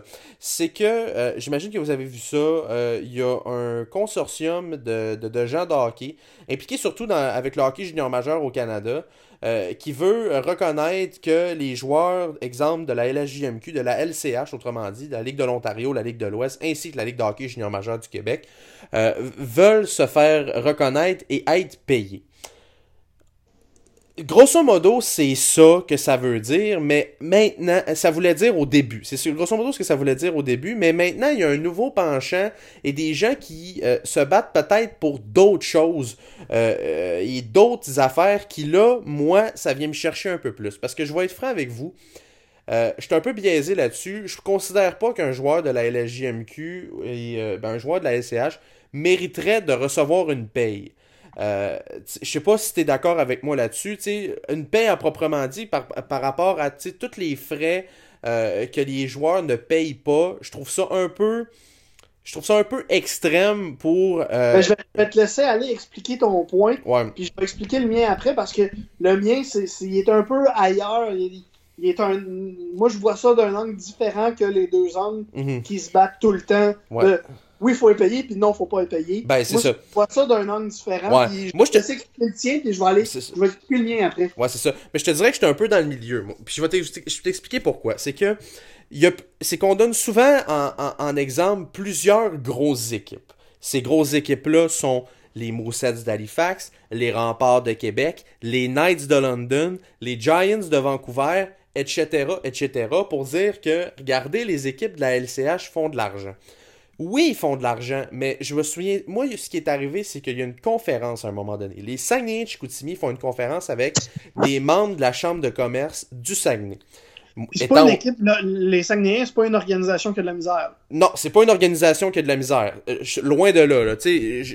j'en parle, là, mais les SAGs, c'est une organisation qui vit bien. Je dis pas que c'est une organisation riche, mais c'est une organisation qui vit bien. Puis, qui se débrouille bien qui se débrouille bien, exactement. Puis je suis arrivé euh, à ce, à ce dîner-là de la Chambre de commerce et il y avait les propriétaires des, des. Euh, il y a monsieur, euh, il y a monsieur le, Legendre, je me souviens plus si c'est Legendre, en tout cas, il y avait les, les, les, les trois, là, incluant Marc Denis, qui étaient présents, qui étaient vraiment là qui étaient vraiment là, puis expliquaient l'état financier puis la mentalité de l'équipe. Puis c'est là un peu où sais, j'ai comme pris conscience c'était quoi être un dirigeant de la LSJMQ. Dans l'état financier, là, là, faire une histoire courte, là, les Saguenay Chicoutimi dans une année font, avec des commandites, de la vente de billets et tout ça, là, là 2,1 millions. Là, tu vas me dire, sacrement, 2,1 millions en revenus, c'est de l'argent. Sauf que les Saguenay Chicoutimi dans une année, en comprenant le sport-études, en comprenant l'équipement pour les joueurs, en comprenant les déplacements, les hôtels, les ci, les ça, les services aux joueurs et tout ça, dépensent, et ça, c'est des dépenses par rapport aux revenus, tout ça, 2,2 millions. fait que, tu dans le trou de 100 000 Fait que, ils sont dans le trou de 100 000 Est-ce que, euh, est-ce que les propriétaires nous disaient, c'est que nous, si on fait pas, si on va pas en deuxième ronde en série, on rentre pas dans notre argent.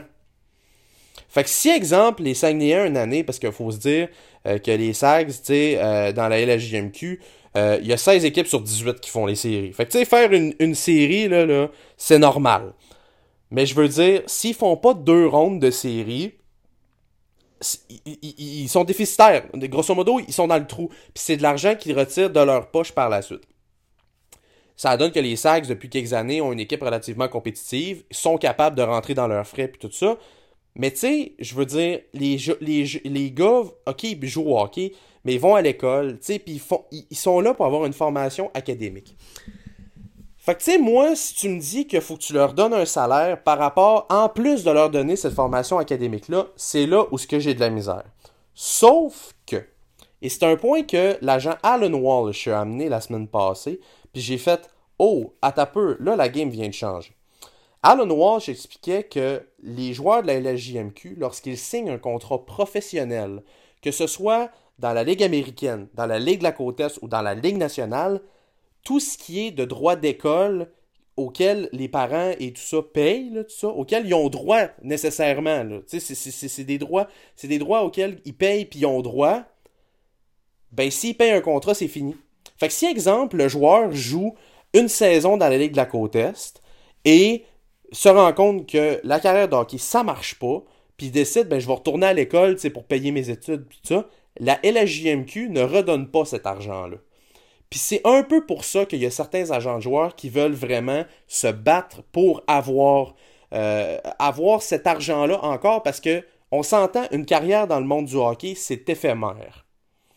Alors, moi, si tu me dis, nous, ce qu'on veut, c'est que ces jeunes-là, même si leur euh, même si leur éducation si leur carrière n'a pas une n'a pas l'effet escompté on veut juste qu'ils puissent retourner à l'école pour que ça fasse des adultes des, euh, des citoyens fonctionnels. Moi, je suis pour ça, carrément. Embarquez-moi dans le projet, j'ai aucun problème.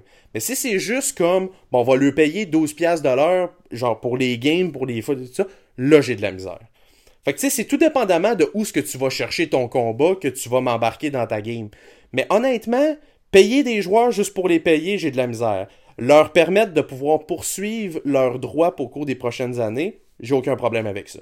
C'est un peu ça mon point dans le fond. Moi, euh, je considère les demandes de, pour que les joueurs soient payés mhm. à la limite du ridicule. Ouais. Parce que sont payés les joueurs. Ils mhm. sont juste payés d'une autre façon. Mhm. Premièrement, c'est une chance exceptionnelle qu'ils ont d'être dans cette ligue, d'évoluer là-dedans. C'est aussi un investissement. S'il il va jouer là, il y a une chance de se faire découvrir, puis d'aller dans la Ligue nationale, d'aller dans la Ligue américaine, d'aller dans l'East Coast et de gagner sa vie avec ça. C'est un peu comme s'il allait au cégep, en fait. Il faisait une technique. Un, moi, c'est un peu de cette façon-là que je vois ça. Mm-hmm. Sauf que il est aussi payé parce que l'équipe fournit la pension, l'équipe paye le la pension pour qu'il soit nourri mm-hmm. d'une certaine façon. Il y a une salle d'entraînement où les joueurs peuvent aller, euh, une salle de musculation en fait. Mm-hmm. Ils ont accès à une patinoire de la LHJMQ pour se pratiquer. Ils ont accès à des entraîneurs-chefs, des c'est du, staff. Ils ont accès à des trainers, ils ont accès à des nutritionnistes, ils ont accès à toute la patente. Des conseillers pédagogiques. C'est fourni. C'est ça, c'est fourni, puis ils payent rien. Oui, c'est ça. Euh, ils ont un encadrement académique. Ils. Euh, ils se font payer les. Comme tu as dit, le déplacement pour aller au match. Ils se font payer l'hôtel pour aller au match. Euh, ils se font payer des parties d'équipement parce qu'on n'oublie pas que la Ligue d'hockey junior major du Québec, à ce que je sache, encore aujourd'hui, est commanditée. Mm-hmm. Toutes les pièces d'équipement sont commanditées. Je pense que c'est par Reebok CCM. Oui, exact. Par, par, ben, en fait, Reebok n'existe plus là, techniquement. c'est rendu CCM, mais effectivement, entre autres, là, si vous l'avez pas remarqué, là, là, les casques. Les, casques, les, gants, il y a juste les bâtons qui sont certaines, certains joueurs ont des exceptions euh, euh, là-dessus, mais les casques, les gants, les patins, c'est tout du CCM. Mhm. Les chandails, c'est du CCM. Euh, tout ce qui est en dessous du chandail aussi, c'est du CCM. Les mhm. culottes, c'est du CCM. Les pads, c'est du CCM. Tout. C'est fourni, c'est payé. Mhm.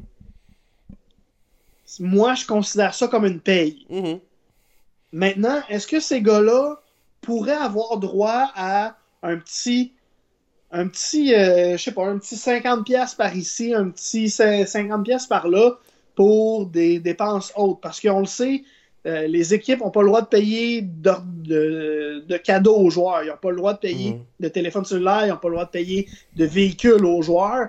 Puis là-dessus, ça, je suis d'accord. Ils pourraient peut-être en avoir un petit peu parce que tu demandes à des joueurs, euh, parfois un joueur qui habite au Nouveau-Brunswick, d'aller jouer euh, parce que ses droits appartiennent, par exemple, aux Huskies de Rouen-Noranda. Donc, il doit se rendre au début de la saison par lui-même à Rouen-Noranda pour aller faire le camp d'entraînement puis essayer de faire le club. Lui, il sera pas il sera pas remboursé pour le gaz qu'il va mettre pour aller se rendre. Ça coûte cher.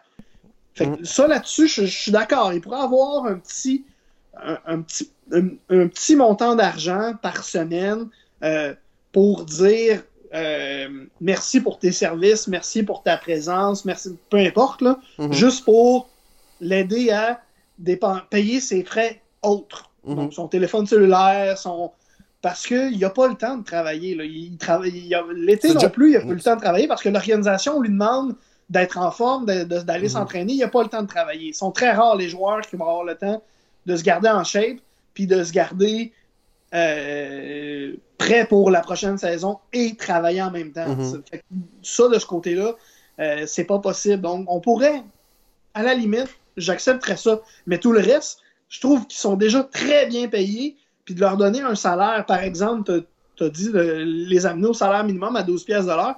Je trouve ça parfaitement ridicule parce qu'ils ont déjà plus que ça. Ah oui, non, ça coûte cher, là. Si tu veux les payer 12 pièces de l'heure, j'ai aucun problème, mais il faut que tu leur enlèves tout ce qu'ils ont déjà, puis il faut, que tu leur dises, bon, mais ça va, ça va coûter tant cette année. Faut que mhm. tu payes ça pour avoir accès à toutes ces affaires-là. Puis au pire, on peut te donner un forfait rendu là. On va te donner, si tu payes, euh, mettons, on va dire des chiffres au hasard parce que je suis certain que c'est pas ça tout. On va dire que ça coûte à peu près 1000 pièces par saison par joueur, tout inclus. On va dire, bon, ben, OK, si tu peux pas, pas payer 1000 pièces ben, on, va te faire un prix, mettons, on va te dire, ça va te coûter, euh, donne-nous 700, mais tu n'auras pas l'encadrement académique. Ou donne-nous 500, euh, mais il faut que tu te rendes au game par toi-même. Tu sais, mhm.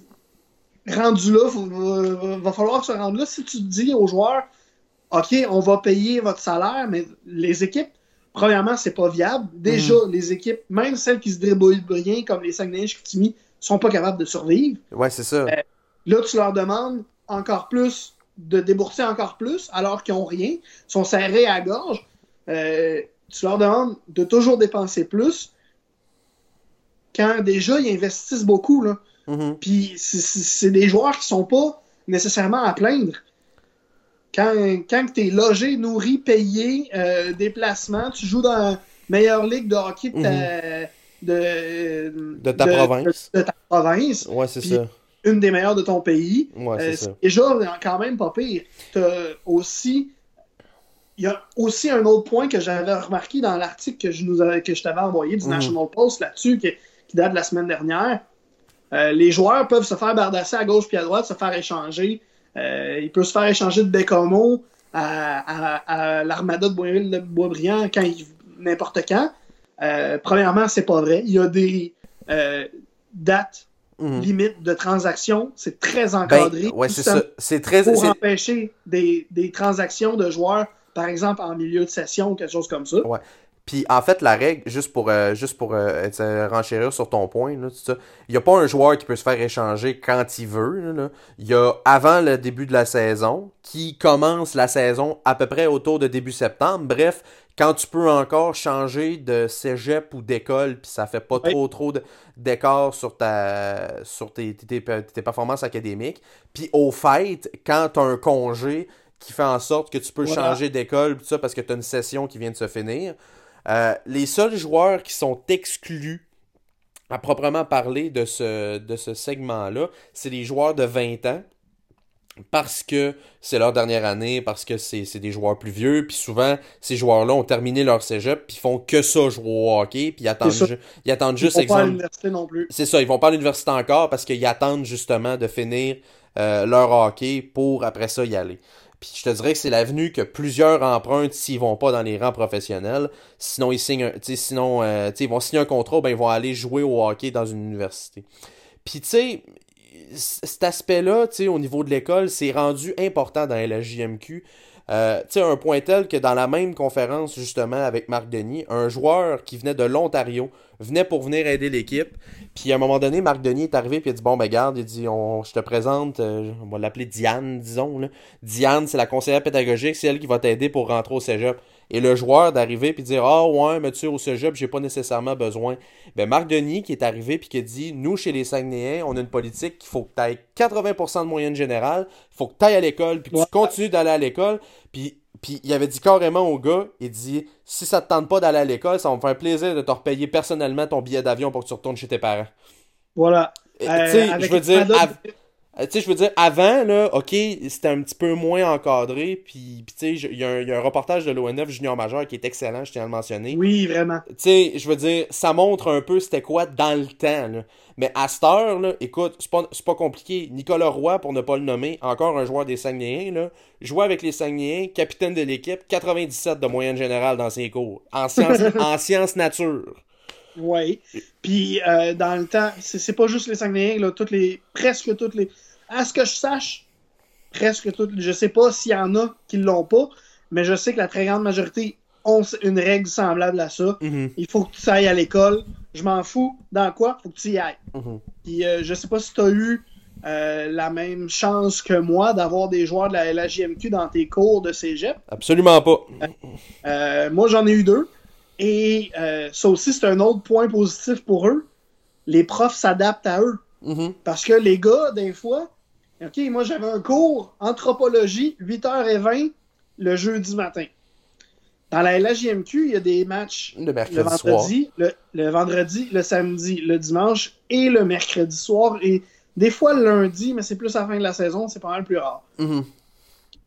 Ben, ça arrivait des fois que les gars jouaient à Gatineau, à Rouen, à Val d'Or, à Chicoutimi, à Québec, à Sherbrooke, peu importe, là. Mhm. On, va, on peut toutes les nommer, là. Puis je me souviens même une fois, ils revenaient de Halifax. les gars. Tu la- trônes, le, cours, le cours est de 8h, j'ai dit 8h20, mais c'est de 8h à 11h. Mhm. Les gars arrivent à 9h.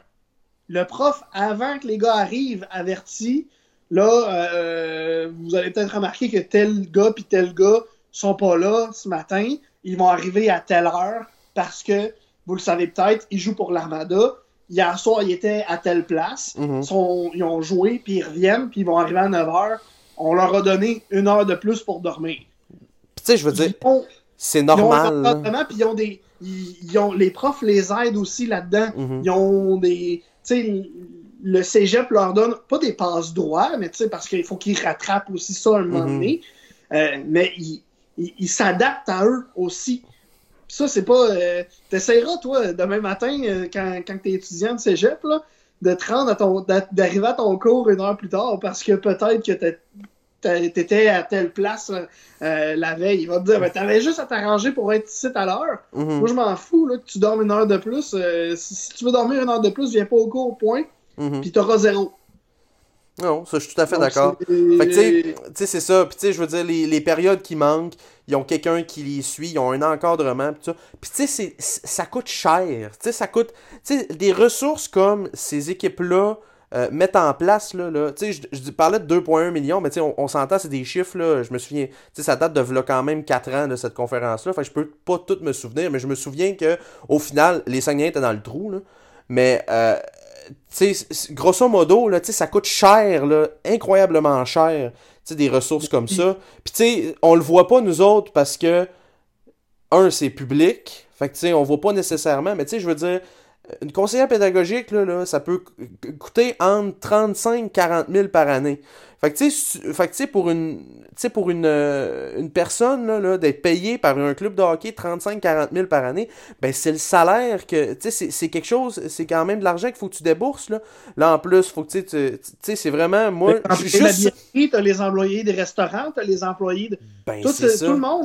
Ça, reste, monde. Je suis d'accord avec le fait que ça reste une business, le hockey, puis que ces équipes-là font de l'argent. Mais je pense qu'il y a pas mal plus d'équipes qui font de l'argent pour arriver flush qu'il y a des équipes qui font de l'argent pour faire de l'argent. Tu sais, les remparts, je veux dire, les remparts de Québec, les Moussets d'Halifax, tout ça, avant tout, là, là, il y a des gros propriétaires de grosses compagnies qui sont, qui, qui, qui sont, euh, qui sont euh, les, de- parmi les actionnaires de ces clubs-là. Je pense entre autres là, aux Sea Dogs, là, que, euh, Sea Dogs de St. John, que c'est euh, la, la compagnie de pétrolière Irving. C'est la famille Irving Ouais, du Canada, Les remparts puis l'Armada, c'est québécois. Québécois. D'ailleurs, euh, ça, ça, ça fait 4 ans de ça, puis il y a 4 ans, la, la GMQ avait dit à Québécois Ouais, faudrait peut-être que tu te vendes une de tes deux organisations parce que techniquement, tu n'as pas le droit d'être Mhm. propriétaire de deux équipes.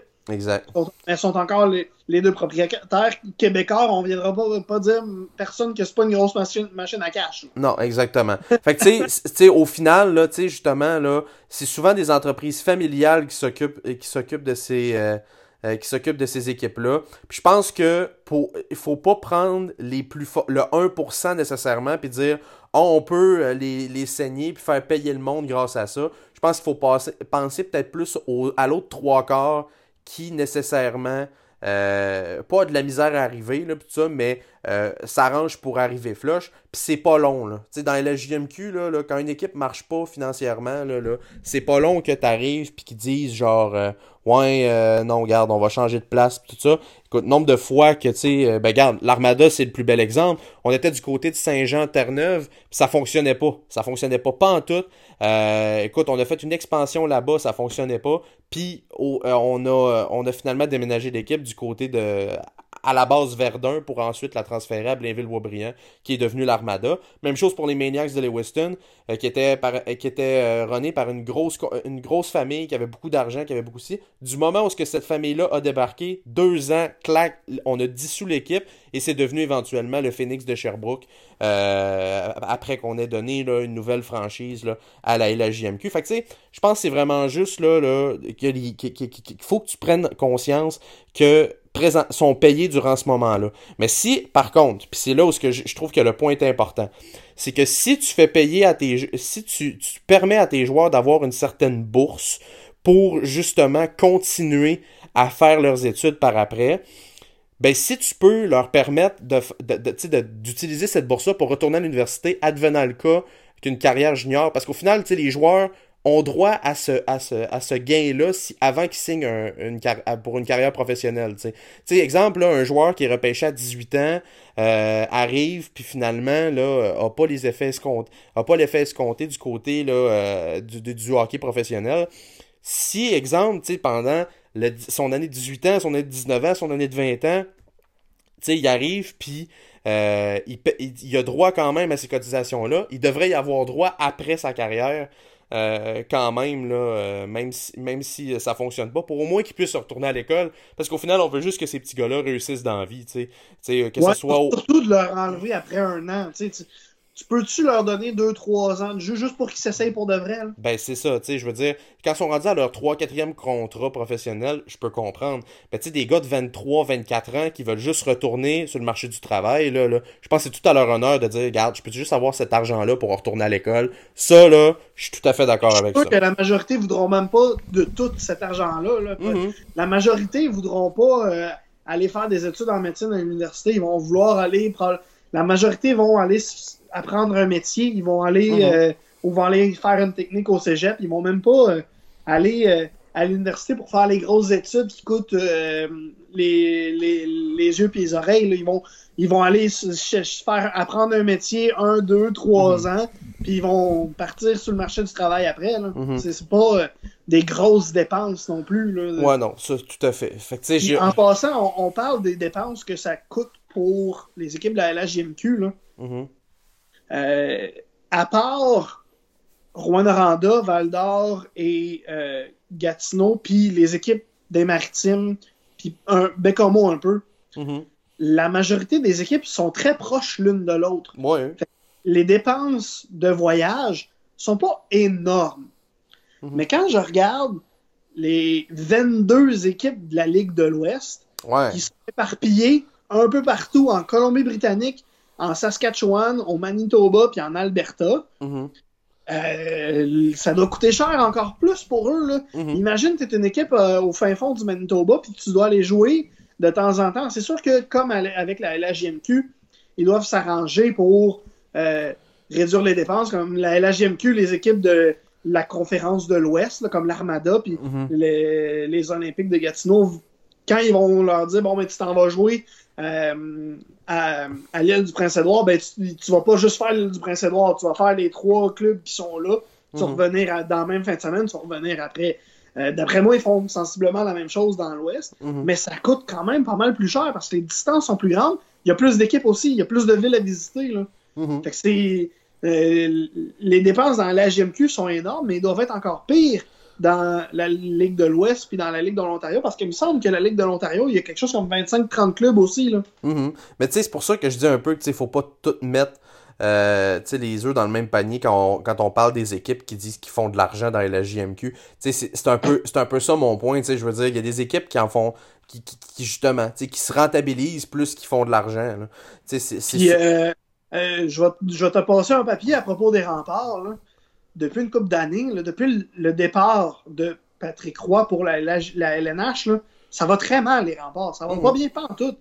Puis c'est pas l'équipe la, plus riche, mais pas loin. Mm-hmm. Puis ils ont de la misère à rentrer dans leur cash, même eux.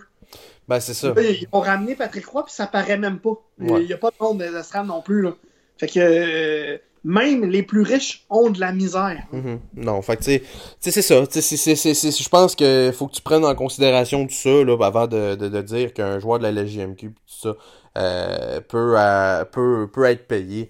Euh, je pense qu'il y a d'autres dépenses là, plus, euh, plus importantes là, que les gens considèrent pas, mais qui coûtent de l'argent quand même pas mal. Là, fait que, non... Il y a aussi des, des, dépenses qui, qui, sont à propos du joueur. Le joueur est payé, il n'est juste pas payé directement. Exactement. C'est ça. De, aller à l'école, aller au cégep, c'est quand même c'est une paye. Je veux dire, c'est c'est sûr que tu, tu vois pas l'argent, mais en tout cas, bref. c'est Je pense que c'est un sujet là, assez intéressant qu'on va avoir encore en masse euh, le temps euh, l'opportunité d'en parler puis euh, j'ai hâte de voir ça va être quoi les décisions devant les tribunaux pour pour tout ça parce que je pense que c'est un sujet qui va laisser couler beaucoup d'encre au cours des euh, prochaines semaines et des prochains mois, euh, vraisemblablement. Euh, Oli, merci beaucoup d'avoir été là. Écoute, on, on s'était dit trois heures. Je pense qu'on peut couper ça là, quand même. Là, on est rendu là, un peu passé une heure et demie. Là, mais Alors, on a juste la moitié de fête. Ouais, non, je, je, sais quand même. On travaille demain matin, nous autres, nous, autres là. Oui, c'est vrai. Mais non, mais honnêtement, écoute, c'était très heureux d'avoir été avec toi. Puis je suis content qu'on puisse parler de ça, puis de, de certaines affaires, parce que pas juste le hockey dans la vie. Il y a l'école, il, y a, le football, il y a plein d'affaires. c'est important qu'on Je me trouve une façon de regarder les games de, de jeudi euh, après-midi à job, moi. Eh oui. Moi, je suis donc chanceux, je travaille pas.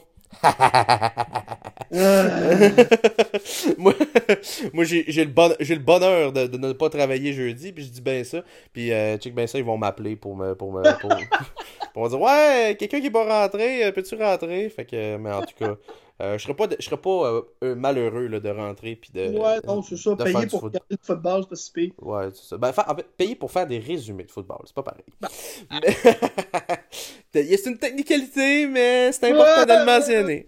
Mais euh, non, c'est ça. Merci d'avoir été avec nous. J'espère que vous avez apprécié. N'hésitez pas à donner vos commentaires autant sur tous les sujets qu'on a donnés aujourd'hui et sur des sujets futurs qu'on pourrait avoir dans ce podcast et dans les podcasts. on est toujours très. on apprécie de vos commentaires et euh, de vos suggestions aussi. Et n'hésitez pas aussi à aller nous suivre sur Apple Podcasts, Spreaker.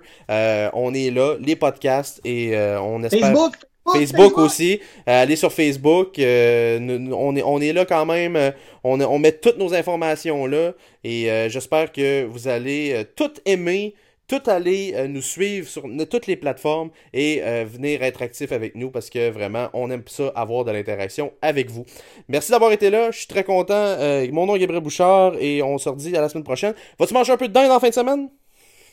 Non. Non? Non. Je vais peut-être me laisser tenter, moi. Je sais pas. On va voir. La dinde, ouais, on peut s'arranger. Ouais, on peut s'arranger. On verra ça. un, un, bon pilon de dinde, là, ça n'a jamais fait mal à personne. Exact. Merci d'avoir été là. Salut, bonne semaine. Hey, salut, bonne semaine. Bon, euh, bon week-end. Ciao, bye.